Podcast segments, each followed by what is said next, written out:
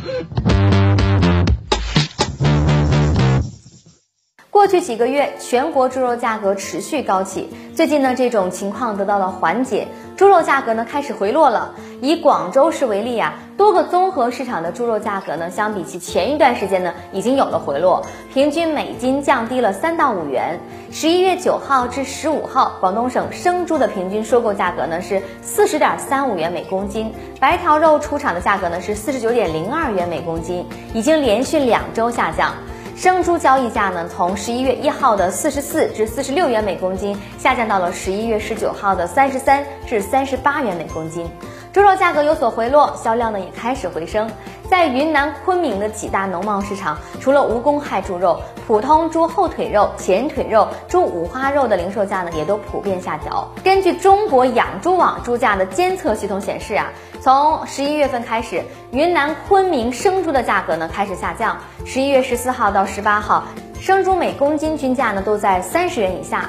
十七日呢已经降至了每公斤二十七元，这个价格与十月份最高的价格相比啊，每公斤已经下调了七块钱左右。稳定猪肉价格，解决老百姓餐桌上的问题，各方呢都在想办法。十一月六号召开的国务院常务会议强调，落实好省负总责和菜篮子市长负责制，继续多措并举恢复生猪生产，深入清理各种不合理禁养规定，同时呢，促进禽肉、牛羊肉等生产，确保市场的供应。同时呢，根据国家发展改革委的数据显示，今年以来各地呢已经累计发放价格临时补贴五十五点一亿元。惠及困难群众达二点二二亿人次，一定程度上缓解了食品价格上涨对困难群众基本生活的影响。